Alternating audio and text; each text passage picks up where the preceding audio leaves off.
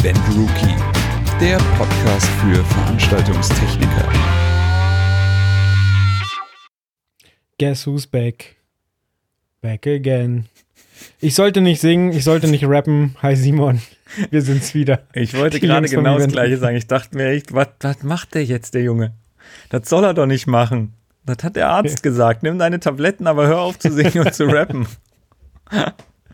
Dann auch Ja. noch auf Englisch. Es ist ganz gruselig und keiner weiß, was es war. Wer Nein, es weiß, der kriegt weiß. von uns einen Preis. Irgendwas. Ich lasse mir was einfallen. Hallo. Ich Hi. bin froh, wieder zurück zu sein. Quasi. Ich bin auch froh, dass du wieder zurück bist. Back to life, back on track. Na, was macht das Leben so?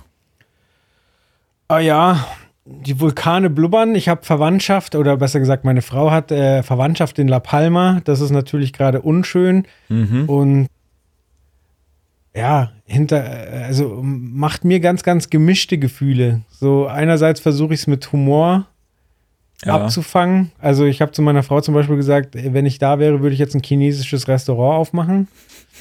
Weil da riecht es ja eh überall nach gebackenen Bananen. Weil dazu muss man wissen, die haben wahnsinnig viele Bananenpalmen und die werden jetzt natürlich gerade komplett Ah. verbrannt. Nee, aber wenn du dann siehst, äh, wie da einfach Landstriche ausgelöscht werden dann, und Existenzen Ja. verloren gehen, ist das natürlich wahnsinnig bitter. Andererseits,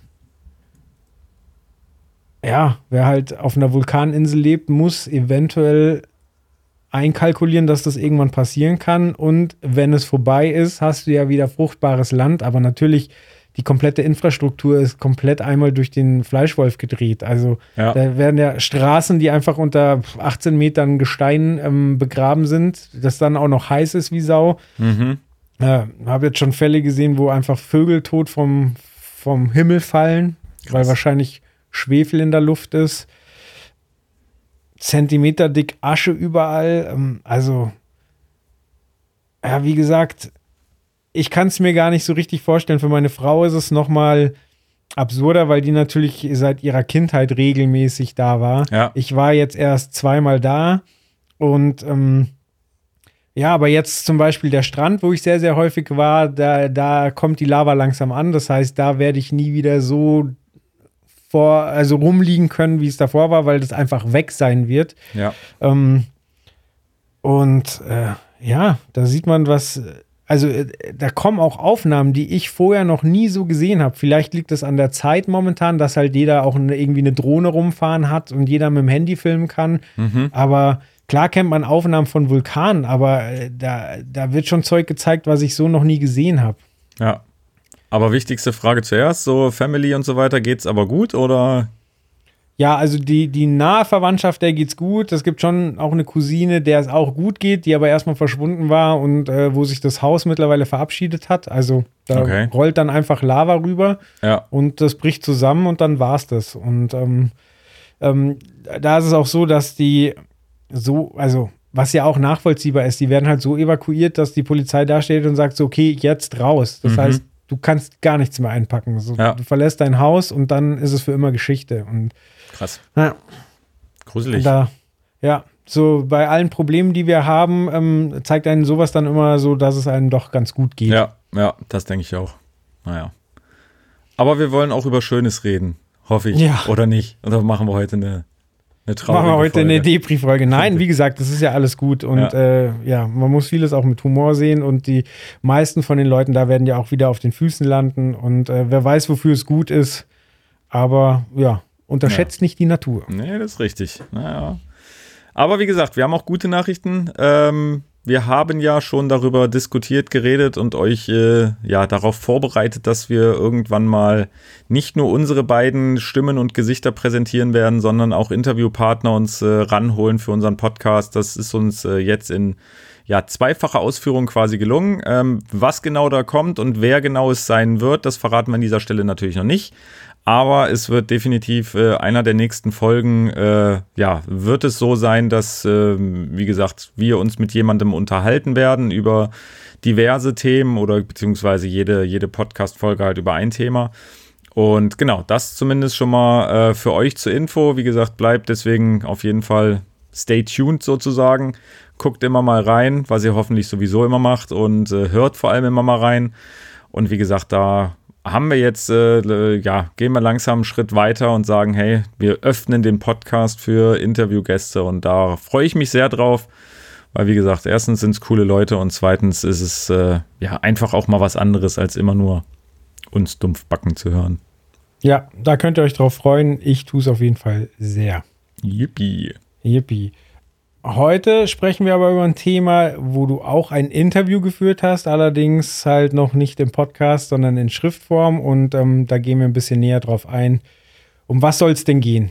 Genau, also ich habe mit dem äh, Christian Böttsch-Böttger ein Interview geführt zum Thema Traversen. Er ist ja, ich sag jetzt mal kann man schon sagen, einer der, der bekanntesten und erfolgreichsten äh, Rigger in Deutschland, beziehungsweise kümmert sich äh, mittlerweile auch wirklich viel um äh, ja, macht Produktionsmanagement und so weiter, also äh, Produktionsleitung. Und ähm, wie gesagt, er ist da wirklich sehr, sehr stark im Thema drinne und das war mir auch schon länger mal äh, ja so so ein Wunsch sozusagen, da mal ein Interview drüber zu führen, weil ich sag mal, Traversen, das ist so ein Thema, ja, eine Traverse ist halt da. Das ist halt, äh, da hängt man irgendwie ein bisschen Scheinwerfer, ein bisschen Licht dran, äh, ein bisschen, bisschen Ton, Audio und äh, Video. Aber am Ende des Tages ist es einfach brutal wichtig, weil ohne eine Traverse kann man nichts dranhängen und wenn man eine Traverse falsch aufhängt, beziehungsweise vielleicht auch überlastet, dann kann es auch richtig gefährlich werden. Deswegen, wie gesagt, habe ich für unsere Event-Rookie-Ausgabe 721, also die aktuelle sozusagen, äh, das Interview mit dem Bötsch geführt und das war auch sehr, sehr umfangreich, sehr, sehr interessant. Äh, wie gesagt, da kann man wirklich viele Informationen sich rausholen, nicht nur über, ja, Traversen an sich, ähm, beziehungsweise über die Historie, sondern auch wirklich, was gibt es für Traversen, was muss man beachten, was gibt es für Verbinder und, und, und. Und das fand ich echt äh, mal richtig gut. Finde ich auch super, dass wir das Thema machen, weil es ist super interessant, aber es wird halt häufig ein bisschen stiefmütterlich ja. behandelt. So, ja. ich meine, unser Bereich ist ja eh einer, der so ein bisschen im Hintergrund stattfindet. So, keiner rennt oder die wenigsten rennen auf Konzerte, weil sie irgendwie um, drauf achten, was denn da jetzt für eine PA-Verwendung äh, findet und so weiter. Aber wenn man sich damit beschäftigt, dann, dann kommt recht schnell die Frage auf, äh, machst du Ton oder machst du Licht? Oder machst du vielleicht Video? Aber ja. also das Rigging, ähm, wie du schon gesagt hast, äh, ist immer Bestandteil des Ganzen, aber äh, erfährt relativ wenig Aufmerksamkeit. Ja. Ja, es sind generell, es gibt so ein paar Bereiche in der Veranstaltungsbranche, ähm, da greife ich mir auch an die eigene Nase. Ähm, das wird halt wirklich auch bei Reportagen und so weiter relativ äh, selten behandelt. Dazu zählt auch Strom zum Beispiel. Auch Strom ähm, ist echt ein interessanter Part. Auch da haben wir schon das ein oder andere Interview drüber geführt. Ähm, aber es ist halt trotzdem was in der Reportage, was jetzt nicht wirklich groß zur Geltung kommt, weil es wirklich einfach so ist, ja, es ist halt einfach da. Ähm, und dazu zählt auch im größten Teil die Bühnentechnik, ähm, weil auch da ist es so, wenn es jetzt nicht gerade eine ganz spezielle äh, Bühnenkonstruktion ist, dann wird da relativ selten drauf eingegangen. Und klar, Rigging ist auch so ein Thema, wie gesagt, da redet man drüber, da schreibt man drüber, aber relativ selten, weil es, wie gesagt, auch meistens einfach halt da ist, doof gesagt. Ja, aber also du hast schon gesagt, ähm, wir arbeiten das ganze Thema jetzt auf. Ähm, vielleicht fangen wir mal ganz, ganz simpel an. Es, es, geht immer darum, wie viele Punkte eine Traverse hat, also zwei Punkt Traverse, drei Punkt Traverse. Ähm, was bedeuten denn überhaupt diese Punkte? Genau, also ähm, ja, das war natürlich auch eine Frage äh, im Interview, weil jeder, der in diesem Bereich hier arbeitet oder vielleicht mal drin arbeiten möchte, der wird ähm, mit genau diesen Begrifflichkeiten irgendwann einfach in Berührung kommen. 2.3.4 Punkt ähm, bedeutet, auch da muss man vielleicht ein bisschen weiter ausholen. Eine Traverse besteht aus mehreren Teilen. Also eine Traverse besteht vor allem aus den, aus den Hauptrohren oder Haupt Gurten und aus den Braces, ähm, was quasi die, die kleinen Mittelstücke sind. Also wenn man sich jetzt, ich sag jetzt mal zum Diese Beispiel Querstreben. Eine, genau, es gibt zum mhm. Beispiel eine, eine Zwei-Punkt-Traverse, äh, die man auch gerne Leitertraverse nennt. Da hat man sozusagen zwei Hauptrohre. Deswegen auch zwei Punkt und hat dazwischen die Braces, die kleinen Zwischenstreben sozusagen, ähm, ja, die sozusagen zur Stabilisierung des ganzen Konstruktes dienen. Dann gibt es eine Drei-Punkt-Traverse, ähm, auch das relativ einfach erklärt, sind halt drei Hauptgurte, Hauptrohre. Das bedeutet, man hat äh, so ein Dreieck, also eins, zwei, drei Punkte. Und dann gibt es halt die Vier-Punkt-Traverse was dann sozusagen, ähm, ja, ich sag jetzt mal, fast schon das ist, was am häufigsten vorkommt, ähm, wo man wirklich einfach ein Quadrat hat. Also vier Punkte, vier Hauptrohre. Und diese Punkte sagen sozusagen oder geben einem eine Information darüber, wie viele Hauptrohre hat eine Traverse. Okay. Und bedeutet das dann gleich, dass Vier-Punkt-Traversen stabiler sind als jetzt beispielsweise eine Zwei-Punkt-Traverse? Nein, also das kann man überhaupt, überhaupt nicht sagen. Mit der Stabilität hat es gar nichts zu tun. Das hat äh, eher was damit zu tun, äh, mit dem Einsatzzweck. Wozu will ich es einsetzen quasi? Ähm, ich sage jetzt mal, die meisten Bühnen, zumindest in einem größeren Stil, ähm, sind halt Vier-Punkt-Traversen. Einfach weil es äh, ja auch damit besser aufzubauen geht, sozusagen und man bei einer Vier-Punkt-Traverse ähm, ja die, die, die horizontalen Belastungen gut verteilen kann. Ähm, oder horizontal, jetzt muss ich selber nachdenken. Nee, die vertikalen, also die hoch. Was ist das? Nicht horizontal. Horizontal ist so. Genau. Also von links nach rechts. ähm, Das ist dann, äh, das ist äh, Vertikal, vertikal. oder? Horizontal und vertikal, ja, genau. So, aber egal, darum geht es ja auch gar nicht. Ähm, zumindest nein, man kann überhaupt nicht sagen, dass das eine mehr, äh, mehr belastbar ist als das andere. Wie gesagt, es geht wirklich eher darum zu sagen, ähm, was brauche ich für meine, für meine, für meine Aufbauart und Weise sozusagen. Also eine Drei-Punkt-Traverse ähm, äh, hat zumindest, wie gesagt, auch der Bötsch gesagt, ist äh, so, wenn ich die jetzt an den beiden, an zwei Gurten in der, im, im Dach sozusagen aufhänge, habe ich Ja. ja sozusagen bei dem Dreieck, wenn ich so aufhänge, unten noch einen Punkt, wo ich quasi meine Last dranhängen kann. Weil, auch das ist ganz wichtig, man darf natürlich die Last immer nur in den Hauptrohren, also in den Gurten befestigen. Also niemals an den Braces oder so. Die sind wirklich nur dafür da, eine Stabilisierung und ein Konstrukt sozusagen überhaupt erst zu ermöglichen. So, das bedeutet, wenn ich jetzt diese Dreipunkt-Traverse an zwei Punkten oben im Dach angeschlagen habe, also befestigt habe auf Deutsch gesagt, kann ich unten an dem einen Gurtrohr Scheinwerfer zum Beispiel in einer Linie fortführen. Bei einer Vierpunkt-Traverse, die quasi ja auch an zwei Gurten oben angeschlagen ist, habe ich ja dann zwei Hauptgurte unten. Da darf ich aber nicht alle an einen Gurt machen. Also wenn ich jetzt ganz viele Scheinwerfer habe, darf ich die nicht alle komplett vorne an der Linie ähm, sozusagen befestigen, weil es An dann dem einen Rohr quasi. Genau, weil dann an dem einen Rohr, dann ist dann einfach das komplette Konstrukt nicht mehr sicher. Das, wie gesagt, das darf man nicht. Ähm, da wird es auch keine Genehmigung von irgendeinem Hersteller geben, sondern man muss, man muss wirklich gucken, dass man es im Wechsel macht, dass beide Hauptgurte, Hauptrohre gleich stark oder annähernd gleich stark belastet sind.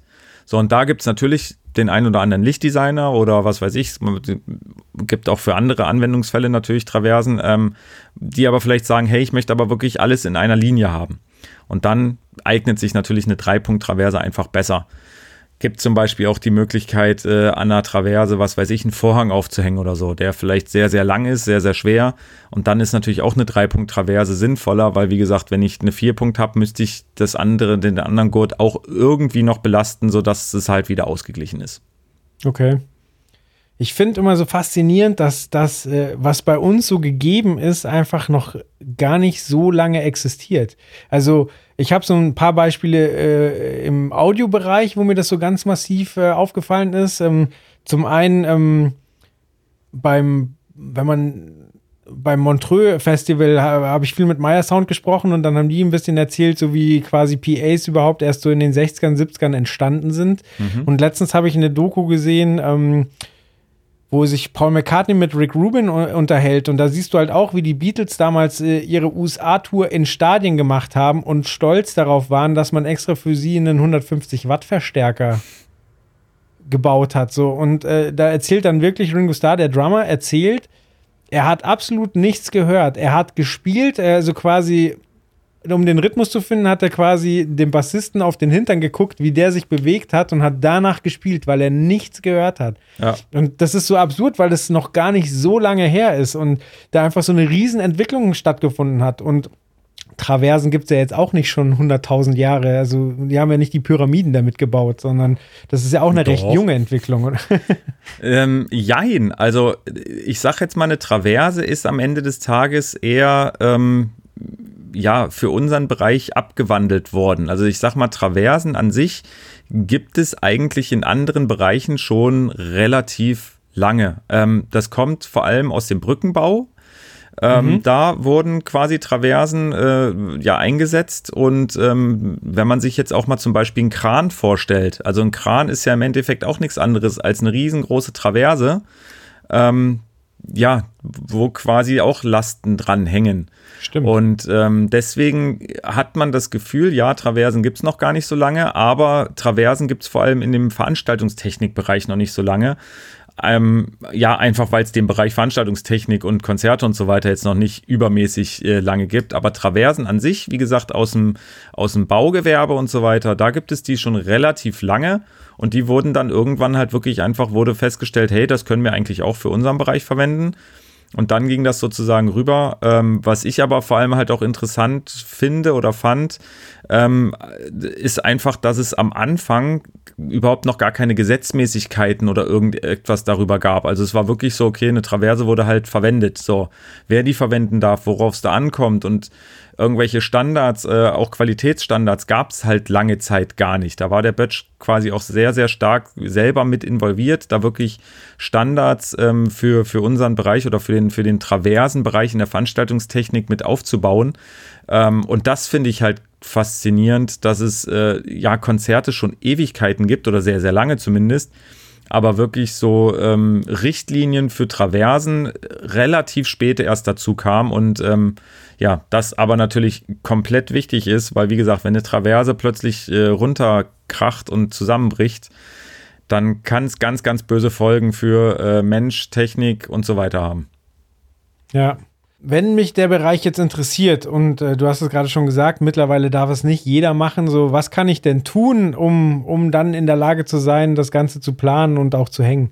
Ähm, also ich sag mal so, es gibt natürlich ähm, ganz, ganz viele Schulungen und Zertifikate mittlerweile ähm, im Bereich Rigging. Da gibt es, ähm, ja, ich sag jetzt mal Schulungen für, für, für, für einen Anschlagschein. Ähm, das soll man jetzt nicht, äh, wie gesagt, wer, wer sich jetzt zuerst mit diesem Thema beschäftigt, äh, es hat jetzt nichts mit Anschlägen zu tun oder sonst irgendwas, sondern äh, Anschlag bedeutet ja sozusagen, dass ich wirklich Teile ähm, ja, eine Traverse anschlagen darf, also zum Beispiel an einem Hängepunkt in, einer, in, einer, in, einer, in einem Hallendach ähm, oder auch, dass ich äh, Kettenzüge anschlagen kann. Ähm, wie gesagt, das heißt halt einfach so, da gibt es auch diverse Anschlagmittel, was dann sozusagen äh, Seile sind, äh, Steels sind, also, also Stahlseile. Ähm, was auch ja Klammern sind, alles Mögliche, womit man halt Dinge irgendwo befestigen kann. Ähm, wie gesagt, dafür gibt es äh, Schulungen. Es gibt, wie gesagt, auch äh, Traversenschulungen, um wirklich ähm, ja Beauftragter sozusagen zu werden, das äh, zu planen und so weiter. Ähm, und es gibt auch für Hersteller ganz, ganz viele Normen und Vorgaben, an die sie sich mittlerweile halten müssen. Ähm, ja, ich sage jetzt mal, aus welchem äh, Stoff so eine Traverse hergestellt sein darf, wie viele Braces wohin müssen, wie die auch angeordnet sein müssen und, und, und. Also wie gesagt, da gibt es sehr, sehr viel. Da kann man sich aber auch, ähm, wenn man sich wirklich für diesen Bereich interessiert, entweder man fragt bei uns nach und wir fragen dann beim Bötsch nochmal nach, äh, wo man sich da hinwenden kann. Ansonsten, wie gesagt, gibt es ja auch wirklich ähm, diverse Schulungsanbieter. Die, die Europäische Eventakademie zum Beispiel hat bestimmt was im, im Angebot. Ähm, die Deutsche äh, Eventakademie, also DA Plus, äh, auch die werden im Bereich Rigging, haben da wirklich einige Schulungen und so weiter ähm, in, ihren, in ihren Terminplanern. Also wie gesagt, da gibt es genügend Angebote, ähm, die man nutzen kann und wo man sich auch erstmal informieren kann.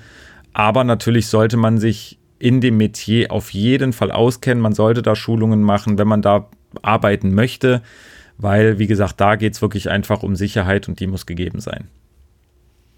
Jetzt sind äh, Traversen in, in, im Veranstaltungsbereich ja meistens aus Aluminium. Wahrscheinlich ist das einfach die, das Metall, was äh, vor allen Dingen Vorteile im Gewicht bringt, oder? Oder warum glaubst du, wird das am meisten eingesetzt? Naja, es ist vor allem, ähm, wenn ich das richtig verstanden habe, wie gesagt, ansonsten, wenn der Bötsch das hier hört und ich habe äh, erzählt totalen Quatsch, dann gerne nochmal melden. Ähm, es geht vor allem um die Legierung. Also es ist eine Aluminiumlegierung, äh, die da drauf ist und ja, natürlich, es ist in erster Linie wirklich ein, ähm, ja, ein, ein, eine Gewichtssache, weil diese Aluminiumlegierungen, auch die wiederum sind äh, vorgegeben ähm, haben einfach wirklich den Vorteil, dass sie, dass sie sehr, ähm, ja, sie sind leicht, sie sind trotzdem sehr, sehr tragfähig. Ähm, ich sage jetzt nicht wertbeständig, aber ähm, ja, sie, sie halten halt einfach extrem viel aus.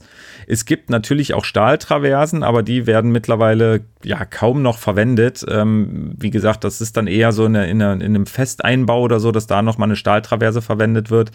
Ansonsten äh, große Bühnen, äh, große, große Pririgs und so weiter wird eigentlich mit diesen äh, Aluminium-legierten ähm, Traversen äh, sozusagen äh, gebaut. Aber auch da gibt es wirklich ganz, ganz viele Unterschiede bei den einzelnen Herstellern, ähm, weil man da natürlich merkt, okay, diese Aluminiumlegierungen, ähm, die müssen eine gewisse Dicke haben. Aber wie gesagt, es gibt die einen, die sagen, hey, wir gehen auf Nummer sicher, wir machen das irgendwie ein paar Millimeter dicker. Dadurch wird es natürlich auch ein bisschen teurer.